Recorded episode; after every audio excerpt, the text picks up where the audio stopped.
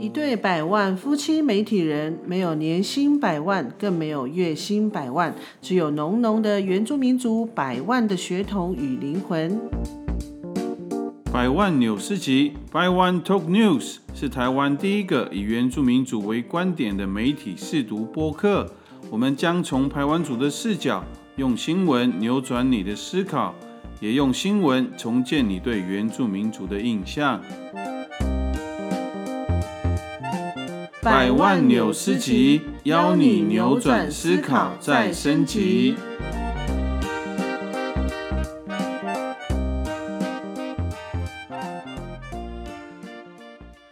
加拜加拜，大家平安，大家好，我们是百万夫妻。哎，从上次啊，上次我们第一集节目播出以后啊，其实我们周边很多的亲朋好友都给我们还蛮多很蛮好的意见。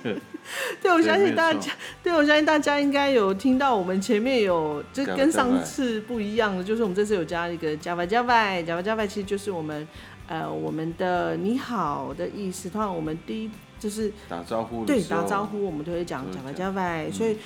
好亲友，我们都记住了哈。我们之后我们一定会先加班加满。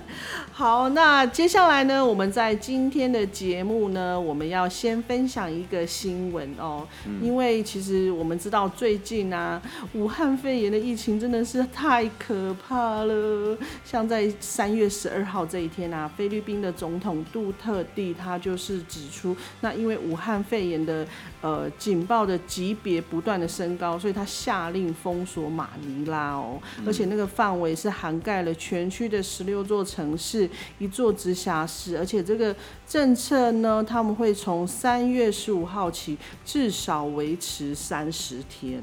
对，没有错，而且其实不只是菲律宾呢，还蛮多国家，包含意大利啊，他们都开始就是禁止外地的，就是国外的游客到国内来，就是为了要抑制这个疫情的扩散。对啊，像意大利，他们三月九号就宣布全国封锁。他们除了他们呃，像有一些工作啊、紧急事件不以外啊，其实都不得移动，而且也停止所有的公众活动跟体育活动。然后十二号更进一步的宣布，除了药局啊、蔬果杂货店以外，全国所有的营业场所都关闭了。哎，对，所以大家其实都还蛮。对这个疫情都还蛮那个紧张害怕的，因为这扩散速度真的太快了，尤其是像意大利啊，它整个就是还有伊朗，整个那个确诊病例就是冲上来这样。对啊，想想其实我们两年前还去过意大利耶。对啊，对啊。对啊，我们还蛮喜欢那个地方，而且那边的人其实是蛮热情的。对，很热情。对，因为像我们的儿子拥抱啊。对对对，像我儿子，因为儿子就长得胖胖的，所以所以那个意大利餐厅的那个老板，呃，对对对，老板他们都还蛮喜欢他，就很热情啊，会抱啊，会会。会会对他笑啊，然后亲他这样子，所以所以我们其实觉得还蛮可惜，因为我蛮喜欢这个地方的。对啊，对啊。那今天其实很有趣哦，因为我们有一个神父，他是意大利的，那他他今天就分享一个讯息，对不对？对一个影片，就是有一个在意大利有一个堂区的神父啊，他就带着那个圣体灯，所谓的圣体灯就是我们。在教教堂里面祝圣过后的那个面饼，它就变成了圣体嘛。嗯，它就放在那个圣体灯里面，就用耶稣的身体来降服这个整个堂区的教友啊、民众啊，希望这个疫情不要让这里的人受害，就是也是他们一种增强他们信心的一个仪式。对啊，其实你刚刚提到信心，我觉得那个信心非常重要。诶，其实我们防疫啊，除了要让我们的身体呃拒绝病毒的接近啊，其实我们的身呃精神跟心灵是更需要那个，就是我们在不管是我们哪一个信仰，其实我们都很需要更大的能力来帮助我们。其实就像。呃，前几天就是百万夫他有做一个采访哦，就是其实我们排湾族也有我们传统的防疫方式哦。对。对啊，它其实也是很重要的，就是安定我们的心，维持我们的生活。那其实这个仪式，它的名称就叫做歌遮整，整对，歌整的意思其实对呃就是遮蔽，遮蔽的意思。对，所以中文名称我们就称它为遮蔽仪遮式式。那遮蔽什么呢？其实遮蔽就是遮蔽所有不好的事情。对，没有错，他们就是这个仪式，就是在部落的外围，也就是出入口，就设一个阻挡的一个，算是他们会放一个物品，就是布林奥，呃，算是祈福过的一个一个东西、嗯，器具放在那边，就当做是阻挡那些不好的，不管是病毒啊或不好的东西，就阻挡在那那里，然后就保护这个部落里面的族人的安全跟平安，这样。对。那其实我们大概可以呃简单的从人事实地物来介绍一下我们的个整个仪式。那在人的部分呢，要谁来举行这个仪式呢？其实非常重要的有三个人。对，第一个就是我们刚才其实百万富有提到，就是布林奥，布林奥就是我们的灵媒，它是我们人跟祖灵沟通很重要的一个桥梁。对，然后再来第二个就是巴拉阿赖，巴拉阿赖就是祭司。哦，刚才那个灵媒是女的，对，对，然后祭司巴拉莱是男的，的，然后再来第三个很重要的人物就是马泽长一兰，就是我们的头目。所以在一个部落里面呢、呃，三个很重要人物，第一个灵媒，第二个祭司，第三个是马泽长一兰。嗯哦，那在事情呢，刚刚有提到，就是只要部落有一些呃不好的事情，有一些疫情，主要就是疫情啦。那有一些灾害的时候，都要都必须要举行、哎，就比较多多人生病的时候，比较大嗯的一些灾害，这样，像是上一次二零零三年的 SARS 啊，就举办过一次，对对对，对然后这次就类似这样很比较大的疫情，就会做这个遮蔽的仪式。对，而且那个时候啊，我记得那时候中山大学啊，还有邀请我们部落的那个布林奥啊到西子湾。那你知道为什么要找他吗？我我是听他，我是听他讲的，因为我们常常常常会访问他，然后他也就会提到这这件事，他就会就会说那个中山大学找他这样，我们就说我就说，哎、为什么要找你？他就说对，他们可能他们有听说我的法力比较强的，哎、真的真的，因为其实现在也很多部落啊，很多部落已经没有布林奥了。对，那其实我们的那个布林奥啊，我们这个这位布林奥，他其实就像是那个老师、哎，他都到到各个部落去去带学生，甚至新的布林奥，对，甚至有一次啊，也是我们邻近的部落，因为他们已经没有布林奥了，可是他们有发生一个火灾，就是不知道怎么发生的火灾，对，还跨界。对对那个火灾把了那个里面的猪啊都烧死了，这样。嗯，对，所以他们还跨界邀请了，呃，要跨跨界部落了。跨部落，对，嗯。跨部落，因为过去一个部落其实就是有自己的每个头目，头目有自己的灵媒，所以这样算是跨部落的去执行这个祭典。好，那话题拉回来吼，就是要有灾害的时候来举办，所以像过去部落啊，可能就会有一些像瘟疫呀、天花啊、鼠疫疫啊啊、霍乱这种对这这些其实都是在我们过去旧部落曾经发发生过的对，发生过，所以他们都会来举行那个各整的仪式。嗯那接下来就是十，那这个十呢，就是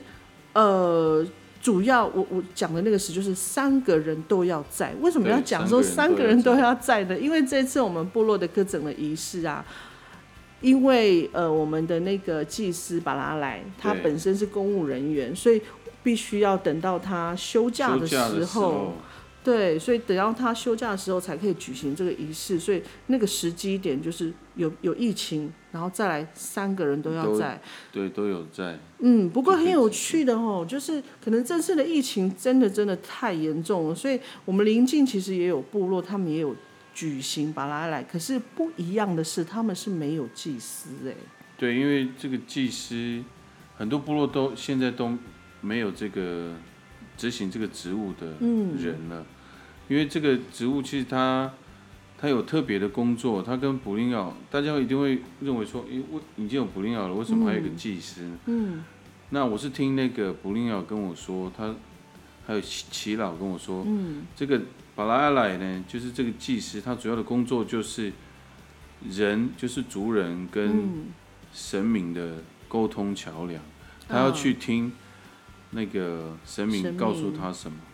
嗯，然后他还有他另外一个很重要的工作就是，主要就去做捍卫的，去嗯阻挡那些像是我们的不少啊送灵的时候也是他去的，所以他就要送，比如说送恶灵啊，嗯。都会送到村村口，也都是他负责，就是一定要是他，不能是别人。所以这个职务为什么一定要有他，也原因也在这里，他就是必须去执行这样的一个工作，这样。嗯，对啊，其实那个呃，本来来还蛮重要的，因为它它是等于是呃捍卫部落的安全。对对，那有比如说恶灵啊，或者是有一些不好的一些疫情啊，其实它就是很重要要去执行的，要去执行的那个人。对，然后豪石我们刚刚已经介绍过，那接下来地点呢？地点其实就是在部落的出入口。如果你的部落有两个或是三个，那都要设立一个，就是一个点，对，就是遮蔽的点。他们会，捕鸟会先祈福一些需要的器具啊，对还有树枝啊，还有有一些贡品，对对然后这些做好了之后，再请那个巴拉埃来，还有一些部落的人，他们都要配刀哦。其实他们都规定说一定要配刀，因为它是一种捍卫的一个行为，所以他们都是配刀，一定要配刀，然后跟着去到这些部落的出入口去对设这个屏障，这样。嗯，其实刚刚大概简单讲一下，所谓那个地点，就是一开始其实巴拉来他会到各家各户收集贡品，所以他其实是全村一起参与的。那执行是这三位，所以在地方上的话，那就是呃他们会到各家各户收集贡品，然后每一家呢，他会必须要有一个代表来做一个扫除的动作，那个叫做摆摆，摆摆，有没有很像拜拜？对，有点像拜拜。很好记，就是拜拜。其实它它其实就是要做一个驱赶的动作，而且呃驱赶的时候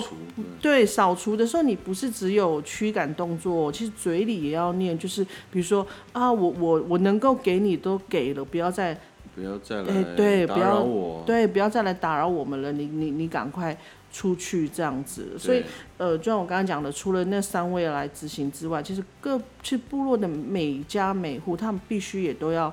配合。其实像像这次啊，这次那个百万富他做的这个新闻，他其实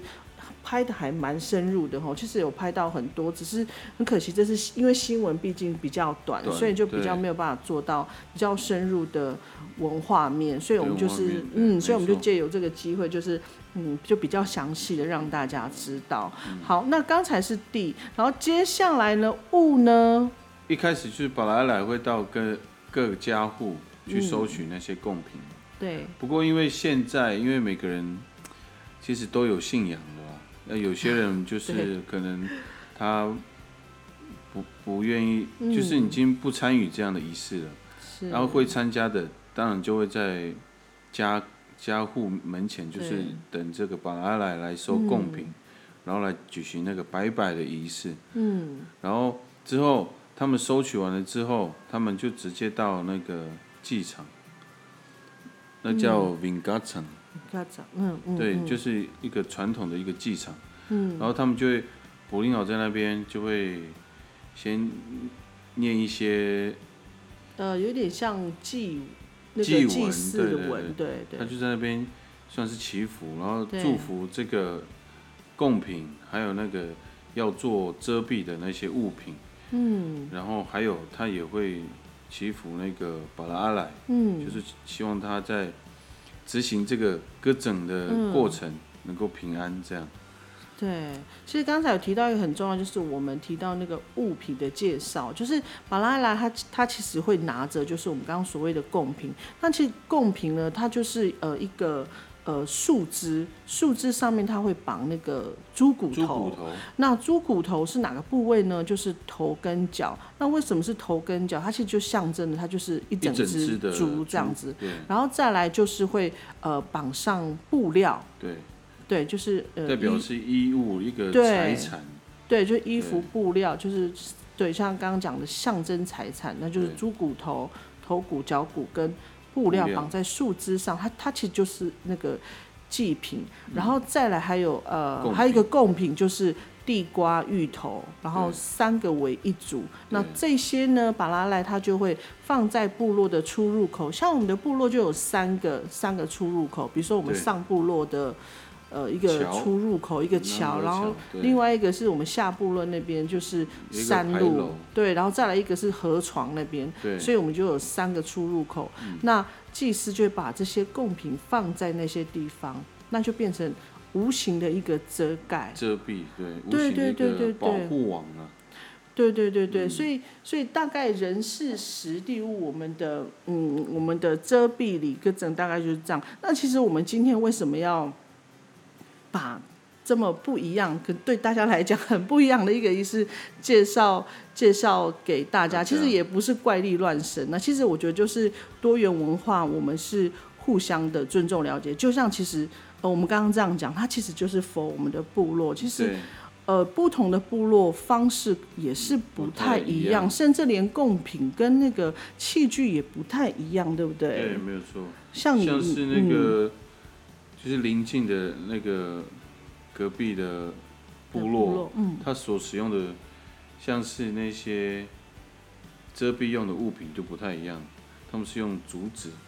然后他们是装铁片，嗯，还有蜜蜡，嗯，所以所以都不太一样，每个每个部落所要用的东西都不太一样。对啊，所以我们就还是 啊，说到这个我就想到啊，上次我有给给爸爸听，对，就是爸爸其实有特别的强调，就是当我们在分享这些。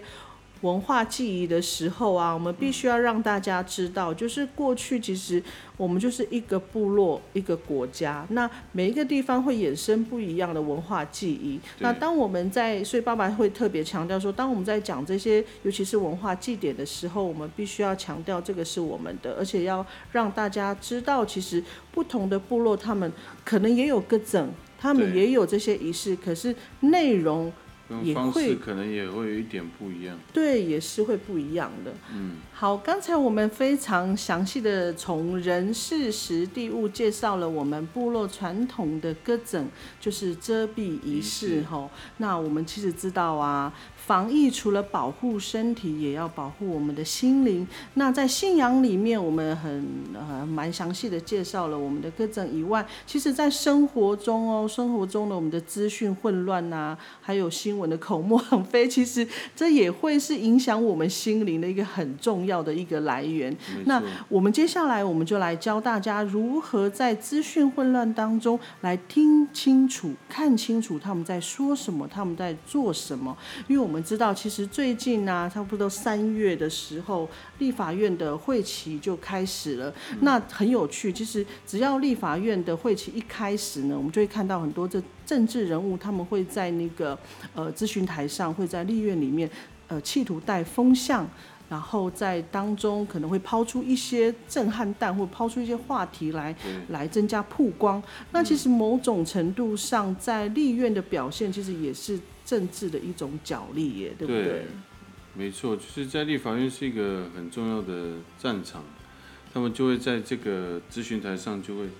就会去表明自己的立场啊。那当然在野党就会不断的去监监督执政党，然后嗯执政党就会捍卫他们所推出的所有的政策。对像现在最新的二点零，尤其是那个运费要不要加的，其实我认为应该大部分的人都会不不太那么在意这个七块钱，但是当然这个是也是有检讨的空间的。不过嗯为什么会增加这一项可以在网络上订购呢？其实它主要就是为了要解决大家不要排队，嗯所以它是一个一个去解决可能这个过程当中防疫的过程当中所要去解决的问题。所以嗯其实我们不需要跟着这个风向啊。其实当然在野党他就是要提出一些执，就是监督嘛，他也是监督执政党做一些更好的政策。但是我们其实不需要跟着他们去随着那个情绪嗯，高低，就让自己心情不太好。因为我们就是要冷静下来去看这个政策。如果我们是站在，如果我们自己觉得我们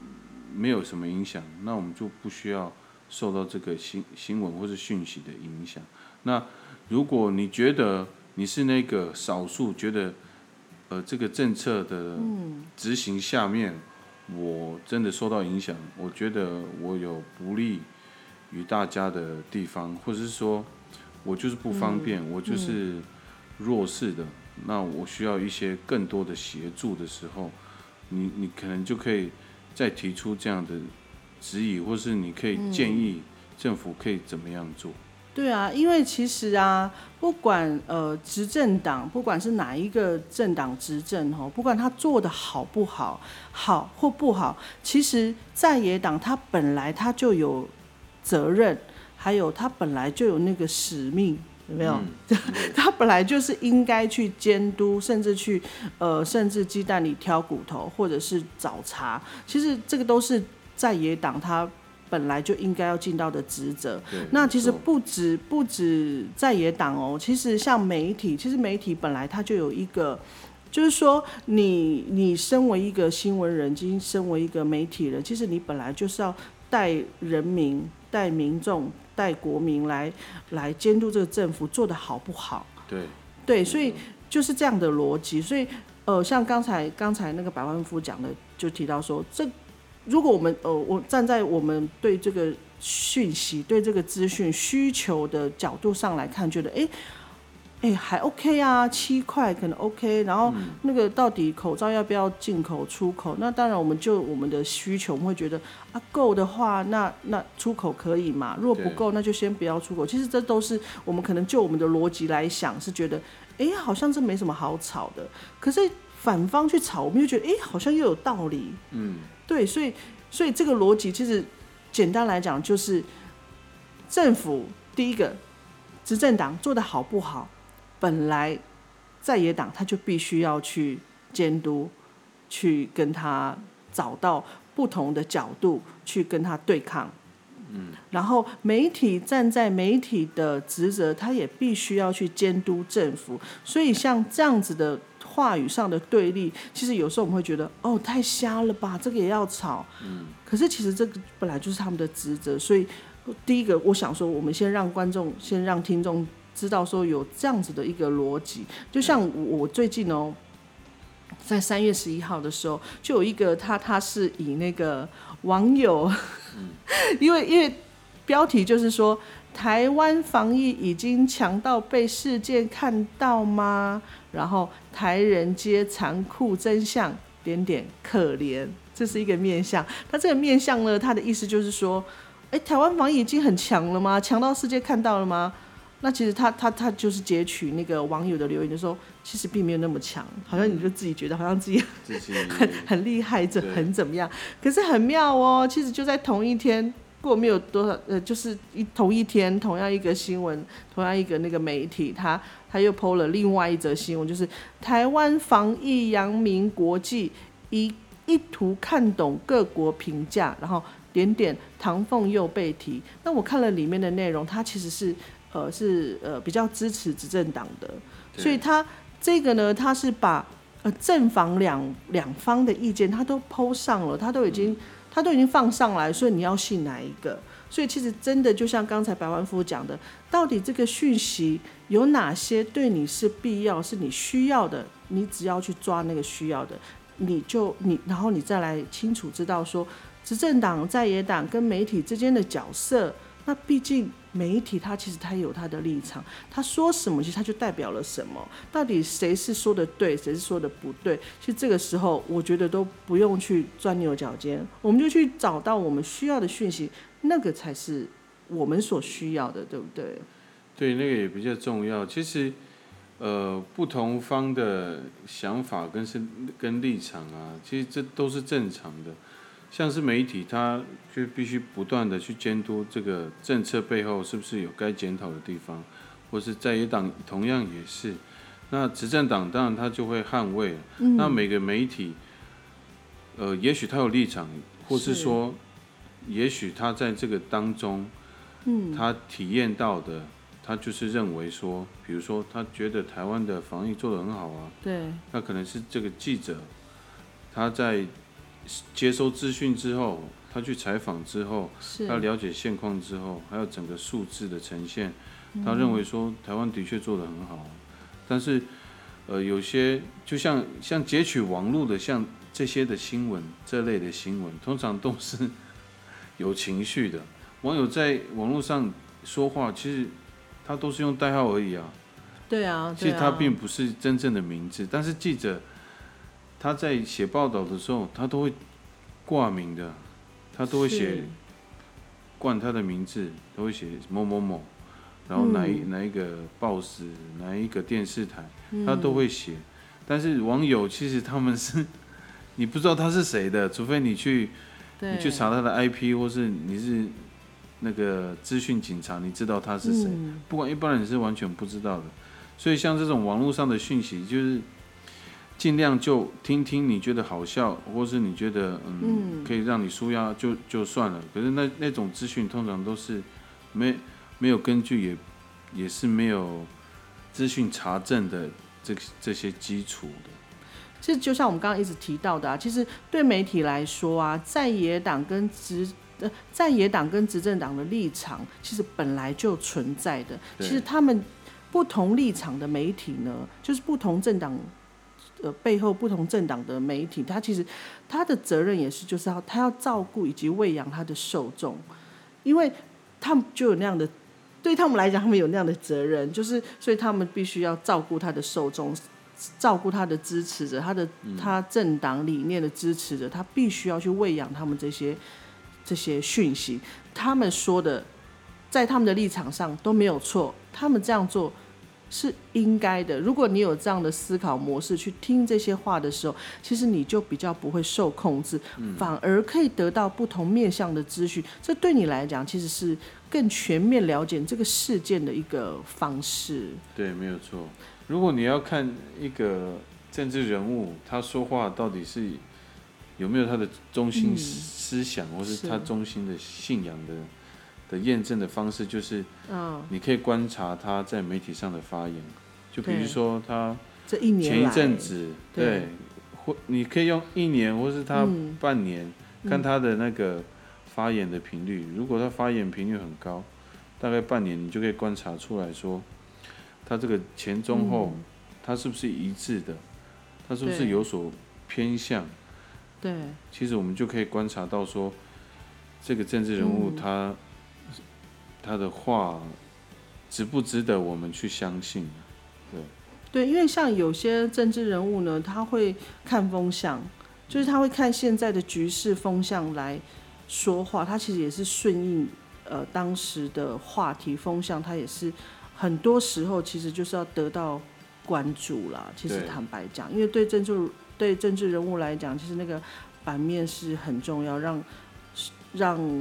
人民看到它。嗯，对，好，那刚才我们讲到的是，呃，不同立场，可能比如说商业商业电视台或商业媒体，或者是可能某个颜色，呃，某某某党立场比较颜色比较重的一些媒体。那公共媒体呢？公共媒体一定中立吗？